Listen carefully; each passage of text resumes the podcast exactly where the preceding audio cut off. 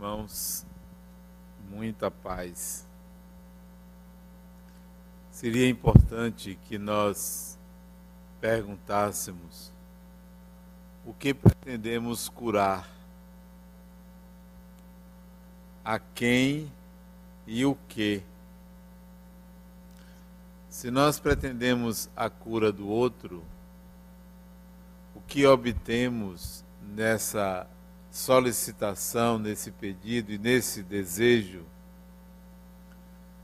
primeiramente é a ampliação da nossa capacidade de fazer o bem.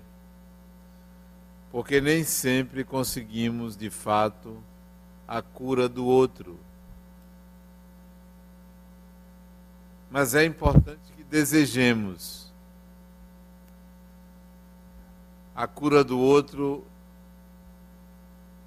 está relacionada com aspectos inerentes à vida do outro. E nem sempre há o merecimento para que aquela cura venha. Mas cabe-nos desejar, querer fazer, auxiliar. De alguma forma estamos abrindo o coração nesse processo de desejar a cura de alguém. Quando se trata de desejar a própria cura, curar o que? A maioria de nós deseja a cura de alguma doença, a cura do corpo, algum processo doentio desejamos saúde.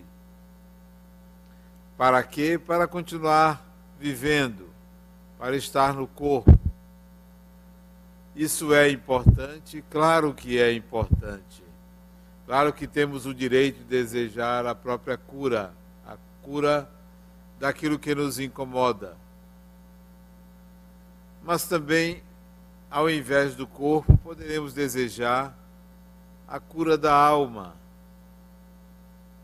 desejar ser uma pessoa melhor, desejar resolver algum conflito, alguma situação que nos aflige, isso também é querer a cura. Ambas são importantes, a cura do corpo e a cura da alma. Mas esse desejo não deve ficar apenas sob a responsabilidade de Deus ou dos espíritos. Porque nós podemos desejar que Deus nos cure, que Jesus nos cure, que o espírito A ou B nos cure, ou que qualquer encarnado nos cure. Isso é normal, é natural se querer dessa forma. Mas é preciso que a gente também faça a nossa parte. A nossa parte. Qual é a nossa parte nesse processo de desejar a cura? Primeiro, nós temos que fazer um esforço para que as recomendações médicas sejam seguidas. Eu não posso querer a cura de um câncer, por exemplo, e não ir ao médico. Ou a cura de uma disfunção qualquer no corpo e não buscar o auxílio da medicina. É nosso dever, é a nossa parte, primeira, é buscar os recursos que a medicina oferece. Em segundo lugar, a nossa parte também é analisar se merecemos. Se merecemos. Merecimento quer dizer que eu nada fiz, ao menos nesta vida, para que aquele processo se instalasse por exemplo, uma pessoa deseja a cura de uma doença pulmonar, mas fumava muito. Então não fez a sua parte, quer a cura, mas não merece essa cura, porque contribuiu para que a doença se instalasse. Então o merecimento está relacionado com a contribuição que você deu para que aquele processo se instalasse no seu organismo, quando a doença é orgânica. Mesmo assim, você tem o direito de desejar, mesmo tendo, mesmo contribuindo. Mas tendo consciência que você não merece aquilo. O que fazer quando você sabe que você foi a causa daquele seu problema? Será que mesmo assim Deus, os espíritos, curaria você, mesmo você sendo o causador? Poderia curar sim, desde que você mesmo analisasse para que você quer a cura. Porque muita gente quer a cura, é curada e volta a fazer as mesmas coisas que fazia antes. Não aproveita o benefício recebido e mantém o mesmo padrão de conduta, a mesma frequência de atitudes, portanto, não faz por merecer. Mas mesmo assim, nós vamos encontrar pessoas que não merecem e recebem o benefício da cura. O que significa isso? Significa dizer que o espírito tem o seu merecimento também em a partir de atitudes que tomou em vidas passadas, atitudes positivas e atitudes positivas da atual encarnação. É fundamental que se você quer a cura de algum mal, que você mude de atitude, mude de pensamentos, mude suas tendências na atual encarnação não é uma barganha, não é uma troca. No passado ou em outras religiões, se costuma fazer penitência, promessas. Eu prometo isso, eu prometo aquilo se eu ficar curado. Mas prometer para agradar a quem? Deus não precisa de agrados nem de sacrifícios da sua parte que não tenham objetivo definido. Você sair daqui e fazer uma promessa que você andaria de joelhos de um lugar a outro. Que benefício traria isso para alguém? Se você quer fazer um sacrifício, para obter uma vantagem divina, o sacrifício mais agradável a Deus que você pode fazer chama-se caridade. É o sacrifício mais agradável para Deus. Não é nenhuma penitência, não é nenhuma mortificação. Não é nenhuma imolação o sacrifício mais agradável a Deus é fazer o bem, é ajudar as pessoas. Mas essa ajuda necessariamente não é uma ajuda material.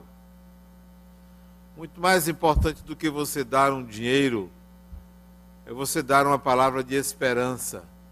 A esperança é a melhor maneira de você se redimir, de ter feito de ter cometido algum ato que resultou em perdas, que resultou em desencarnação. Uma vez uma pessoa me perguntou como é que poderia se redimir de um aborto que tinha feito. Que a consciência ainda permanecia culpada por isso. Aí eu disse a ela: a melhor maneira de você resolver isso, já que você tirou uma vida, é dar vida. Aí ela disse: Mas eu não posso ter mais filhos.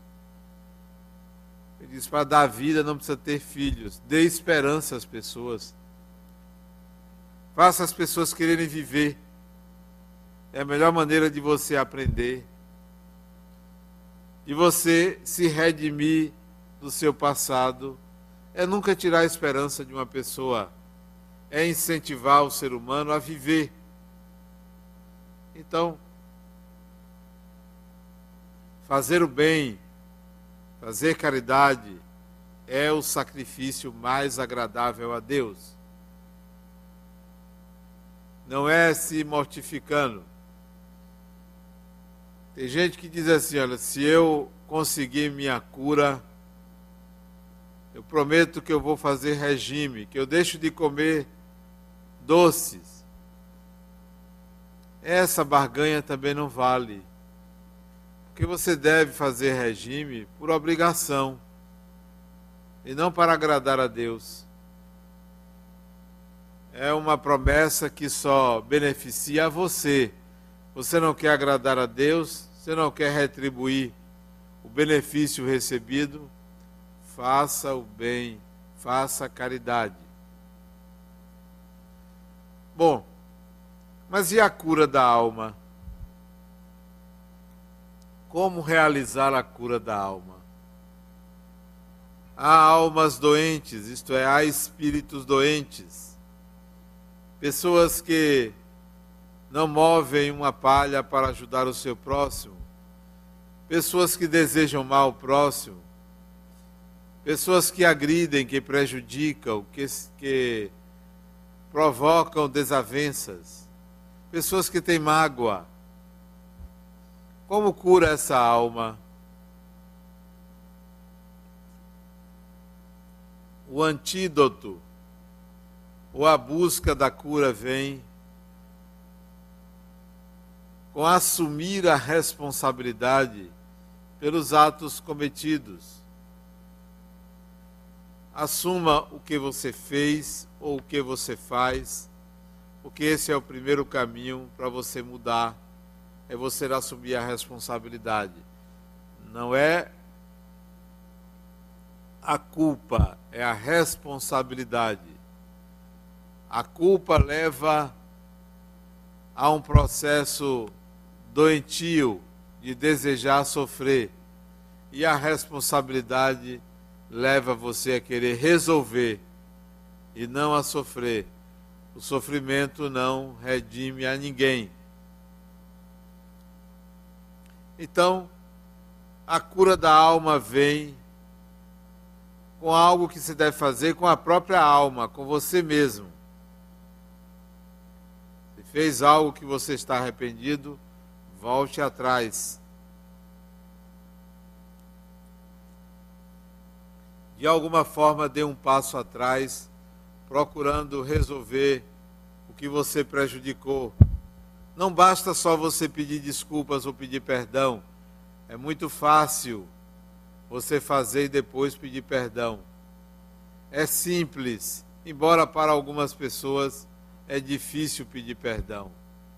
Mas você pode começar pedindo perdão, mas faça alguma coisa para mudar o mal feito. Faça um caminho de volta.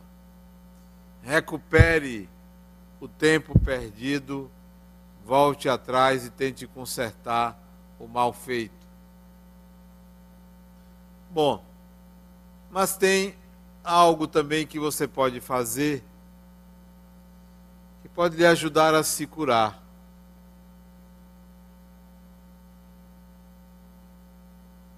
Há muitos anos atrás, minha mãe desencarnou. Isso deve ter uns 17, 16, 17 anos atrás.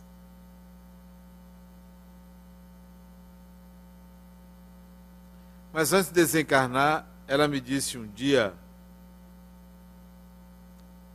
antes de começar todo o processo que o câncer levou à desencarnação, ela disse assim para mim: Meu filho, tem uma coisa ruim dentro de mim. Antes de qualquer diagnóstico. Ela sabia que havia ali um processo que poderia resultar na desencarnação dela, porque ela disse que era algo ruim dentro dela. Quando houve o diagnóstico, ela disse: Eu sabia que tinha algo de ruim dentro de mim, isso é no organismo dela. E eu disse para ela, sem ter certeza do que era, que aquilo passaria. Ela não se preocupasse que passaria. Mas não disse para dar uma resposta padrão mas porque eu acho que tudo passa, toda doença tem um propósito, tem um significado. E assim a gente deve buscar o significado da doença, não a causa. A causa deixe para a medicina. O significado é responsabilidade sua encontrar. Não pergunte por quê a doença, mas para que a doença? Para que ela veio? Ela está a serviço de um propósito. Nunca pense que a doença está a serviço de uma punição. Não veio para lhe punir. Ela é apenas consequência. E ela é um termômetro. A doença é um termômetro. A doença é uma tentativa de cura é uma forma de resposta orgânica a um processo psíquico. Muitos de nós, quando adoecemos, nos perguntamos: o que é que eu fiz para merecer? Outros se lembram de algo de ruim que fez e diz assim: eu sei porque estou passando por isso. Nada disso basta nem você dizer que está sofrendo porque merece, e nem achar que aquilo é consequência de um mal feito. Porque o mais importante é você se perguntar: o que é que a vida quer me ensinar com essa doença? O que é que eu preciso aprender? E esse aprendizado pode ser pontual, mas pode ser demorado Pode ser que você leve algumas encarnações para aprender. Eu me lembro da história de um indivíduo que ele reencarnou. E eu conheci, o nome dele era José. Eu conheci no leprosário. José Dalmiro. Ele já desencarnou. Ele passou dez anos sem falar com ninguém, revoltado com a doença dele. Ele tinha o rosto desfigurado pela doença, pela ranceníase, e não tinha as falanges dos dedos das mãos, e não tinha já uma parte do pé esquerdo. E eu conheci lá em Águas Claras, porque ia visitá-los. Quinzenalmente eu ia ao leprosário. E conheci Zé Dalmiro. Me foi apresentado por um outro interno. E nós conversávamos muito sobre espiritismo. Ele não era espírita, mas começou a simpatizar com o espiritismo ia lá ler o Evangelho para ele, ler o livro dos Espíritos, e ele tirava muitas dúvidas sobre a vida espiritual.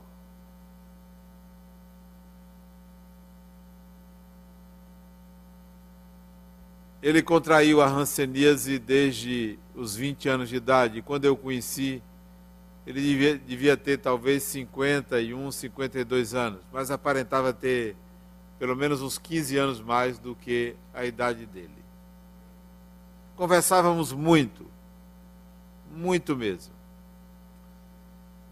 Ele um dia pediu um violão, ganhou um violão, amarrava a paleta no dedo e começou a aprender a tocar violão. Tocava com uma certa dificuldade, desafinado, mas tocava e compunha músicas. E passou a ter uma alegria muito grande na vida dele, porque passou a receber muitas visitas depois que ele aprendeu a tocar e a fazer músicas. Um dia ele me disse que ia fazer uma cirurgia no pé, no pé esquerdo. E o médico recomendou, porque estava já é, muito sensível, precisava tirar uma parte do pé.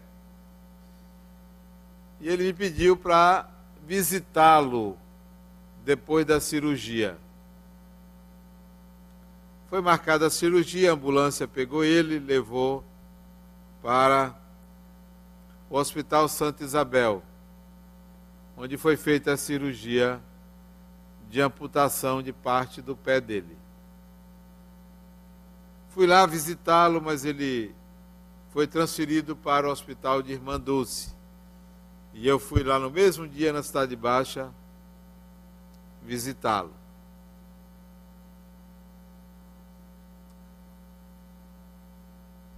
E ao chegar lá, ele estava dormindo, eu esperei ele acordar.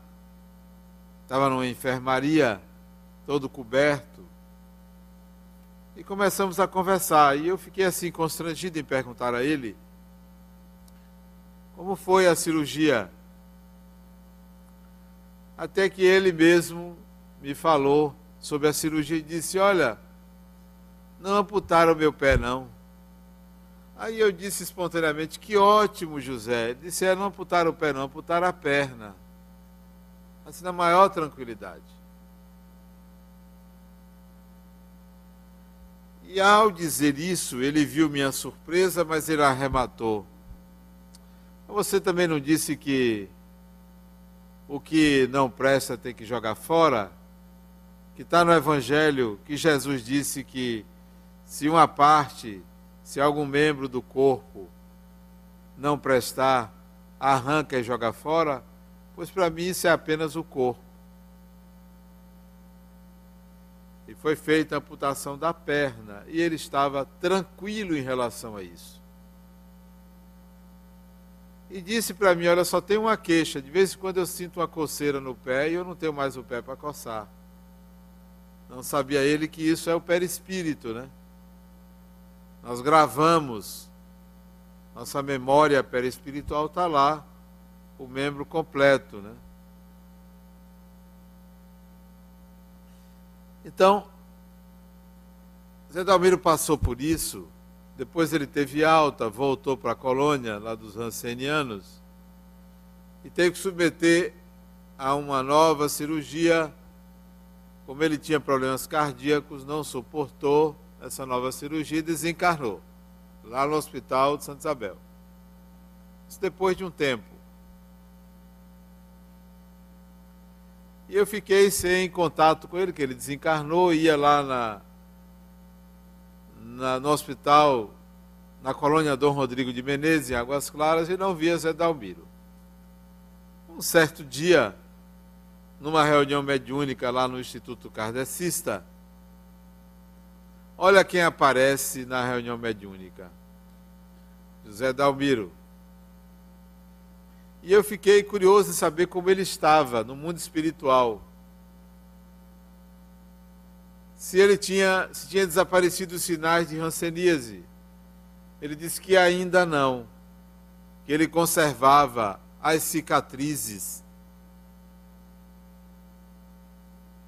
nos locais onde a doença tinha atingido ele, mas que alguns dedos já tinham sido recuperados, mas ele conservava ainda alguns traumas da ranceníase. Então, algumas doenças se transferem até de uma encarnação para outra. porque o espírito ainda não conseguiu resolver os seus processos íntimos. Aí vem a possibilidade de mudar isso. Será que é possível você mudar e uma doença, você desencarnou por ela, não passe para a encarnação seguinte? Algumas doenças permanecem, a pessoa fica em convalescência no mundo espiritual durante muito tempo, para se recuperar e reencarnar sem sequelas. Algumas ainda ficam sequelas. Mas será possível mudar e você garantir que a doença que lhe levou à desencarnação não vá adiante, não passe para o novo corpo? É possível. É possível. Tem um livro de um paulista chamado A Extraordinária Vida de Jesus Gonçalves. Jesus Gonçalves, como Zé Dalmiro, nasceu com hanseníase, desde criança. Zé Dalmiro foi aos 20 anos, Jesus Gonçalves foi um pouco antes. E nesse livro, o escritor relata a história da vida dele. Ele contraiu a hanseníase a primeira vez no século 17. Era, ele era um cardeal francês. Na encarnação seguinte, ele voltou com hanseníase de novo na terceira encarnação, depois da primeira que ele teve hanseníase, ele também contraiu hanseníase. Porque antes disso, ele era um indivíduo muito cruel. Ele era rei dos visigodos, foi Alarico, rei dos visigodos e costumava decepar os corpos com uma um facão, algo tipo um facão, uma espada curva, e que ele tinha o prazer de cortar as pessoas em desrespeito ao corpo físico. E ele renasce com essas marcas, fruto da sua própria culpa. E tanto ainda tinha essas marcas que ao psicografar o médium não pegava o lápis normalmente, porque ele não tinha as falanges do dedo, pegava assim para fotografar, porque o espírito não possuía as articulações. Pegava assim, fotografava ele. Talvez na encarnação seguinte ele recompusesse o perispírito dele, mas ainda tinha as marcas. Será possível a gente mudar isso, esse script? Será que eu posso modelar meu corpo desde agora para que essas marcas não fiquem na próxima encarnação? É possível. Vou dizer como. Mas antes disso, quando acontece a fecundação,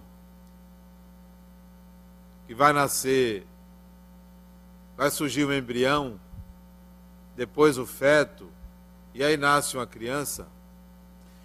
Tem uma fase do desenvolvimento celular, uma divisão chamada divisão meiótica, em que as células vão se dividindo e o corpo, o embrião vai aumentando de tamanho tem uma fase na divisão celular que a ciência chama de crossing over, um nome em inglês. O que, que acontece ali no embrião? Esse crossing, esse atravessamento essa mudança de um lado para outro? É que a, a célula não obedece à hereditariedade. Características genéticas do pai e da mãe, ali naquele momento, são desprezadas. Para a surpresa da ciência, começa a haver alterações cromossômicas aleatórias para a ciência. Essas alterações cromossômicas são feitas pelo perispírito do reencarnante. É ali onde você traz as suas características. Se você vai ter um problema no coração, é ali que se instala, desde o embrião. Se você vai ter renceníase, aparece ali. As mudanças não obedecem à hereditariedade. Pois bem, é possível mudar isso? É possível mudar isso. Como é que você pode fazer para garantir que na próxima encarnação ou depois que você desencarnar, você não continue doente? Quantas pessoas deprimidas, idosas ou não, desencarnam com depressão, não por causa da depressão, com depressão, e continuam deprimidas no mundo espiritual. A doença continua. Como mudar isso? E aí vem a proposta da cura pelo amor. Só o amor pode mudar esse processo biológico, biológico físico. Duvido que se você dissesse para Deus: Olha, eu iria renascer com um braço só, mas se você me der os dois braços, eu vou fazer muito mais do que eu faria com um braço. Se você me der um corpo saudável e não um corpo doente, porque eu fiz isso ou aquilo no passado, eu farei muito melhor pela sua sociedade, pela sua humanidade. Por que você não começa a plasmar na sua mente um desejo firme de fazer algo por si e pelo próximo que anule qualquer tendência mórbida do seu corpo, da sua mente? Por que não coloca como objetivo de vida amar as pessoas, fazer o bem ao próximo, contribuir para a melhoria da sociedade, vibrar pelas pessoas doentes, carentes, agressivas, difíceis, por aqueles que lhe agridem. Vale lembrar a máxima de Jesus Amai os vossos inimigos. Fazei bem por aqueles que vos perseguem e vos caluniam. Ora, amar os vossos inimigos. Qual é o inimigo mais próximo de você? É você mesmo. Porque há em você tendências que contrariam a sua vontade de ajudar. Então, Ame esse inimigo que é você mesmo. Transforme-se em alguém que ama indistintamente. Faça com que o seu pensamento, a sua vibração, seja sempre uma vibração para ajudar, contribuir, melhorar, organizar, harmonizar. Essa é a cura pelo amor. Enquanto você quiser fazer promessas egocêntricas, a resposta vai ser: isso é bom apenas para você e para o próximo. O que, você vai fazer para a sociedade, para a humanidade. Eu vejo o quanto nós, às vezes, prejudicamos uma sociedade. Esses dias, esses dias não, ontem, ontem, uma pessoa me ligou e disse: Adenal, a cidade está caótica, está fechada. Não vai ninguém. Por que você não suspende a reunião? Isso são pessoas que só disseminam a desesperança. Só contribuem para o mal.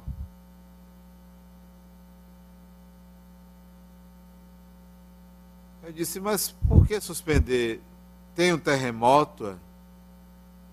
Não, Adam, mas a cidade está fechada, garrafamento, está chovendo demais. Sim, mas as pessoas podem querer estar lá, podem ir lá mais cedo.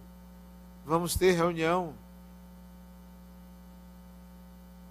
Então aproveita, transfere seu desejo e sua dificuldade para o outro. Sintonizam com os que querem diminuir o trabalho do bem. São faróis apagados, são lanternas apagadas,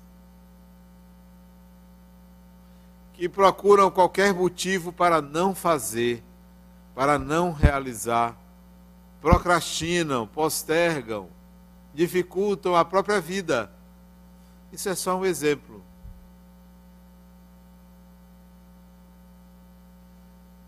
Quando é que nós vamos aprender a vibrar para que as coisas funcionem? E não só vibrar, como contribuir para o seu funcionamento.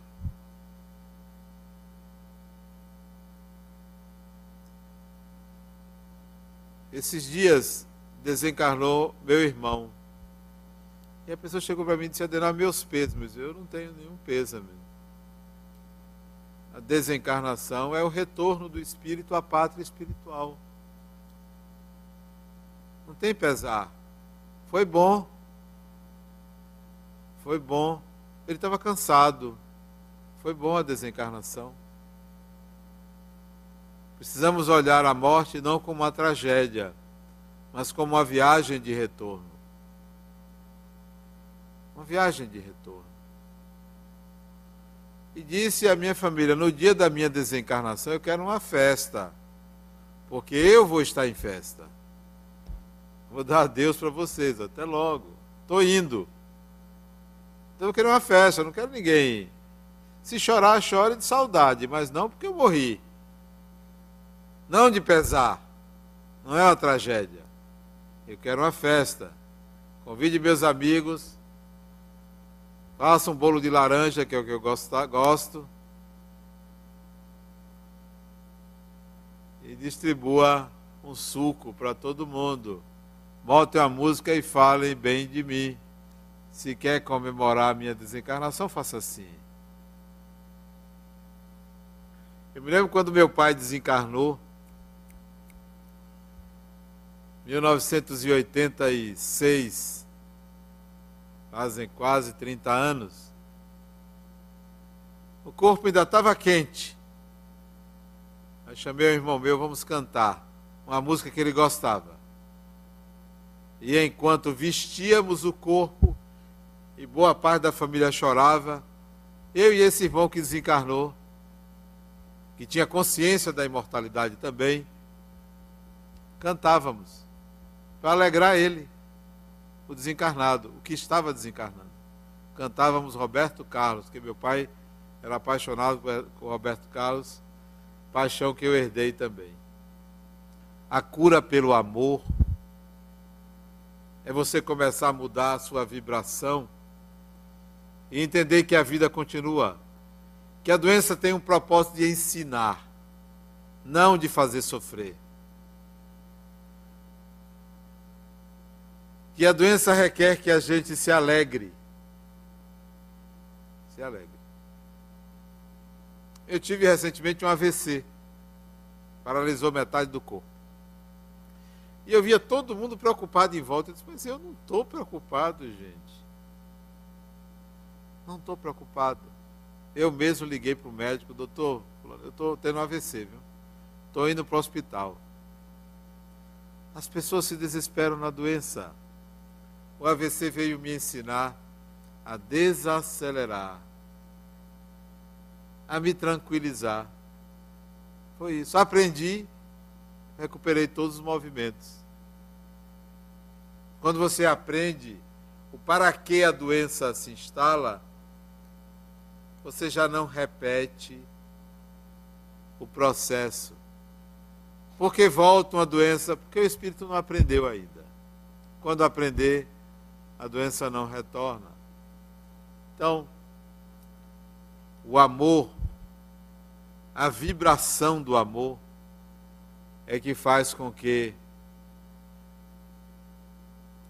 nós modifiquemos os processos orgânicos.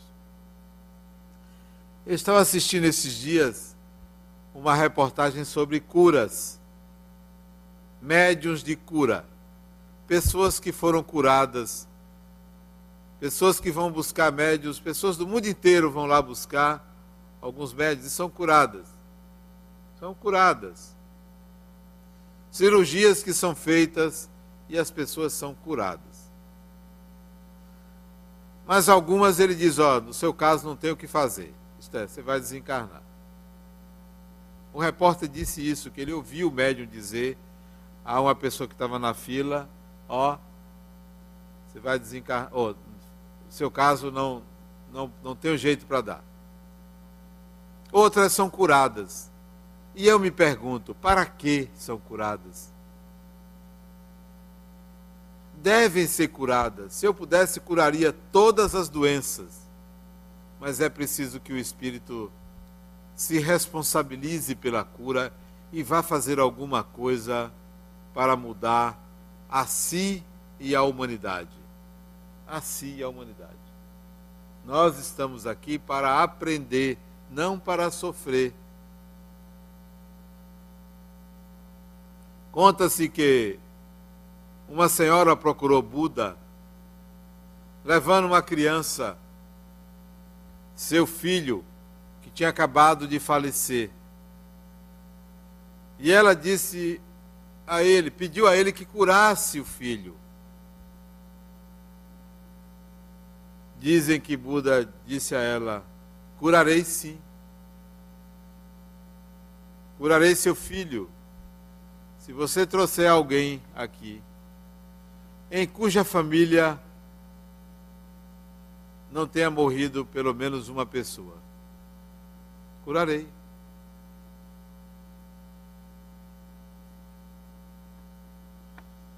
A cura é a da alma. A cura do corpo é para o espírito aprender alguma coisa. Vamos curar nossa alma. E a cura da alma, amar aos inimigos, amar ao próximo, fazer o bem. Avaliar nossas tendências quais são as nossas tendências e melhorar essas tendências. Desapego, desprendimento dos bens materiais, responsabilidade social, responsabilidade com a própria pessoa. Não custa nada amar. O problema é que nós queremos ser amados. Difícil para uma pessoa, por exemplo, que se separa de outra, perder o lugar de ser a amada de outra. Porque ninguém quer deixar de ser amado, mas tem dificuldade de amar, faz exigências para amar. E o amor é uma via de mão única. De mão única. Ame, simplesmente ame. O amor é a força propulsora do universo. Muita paz.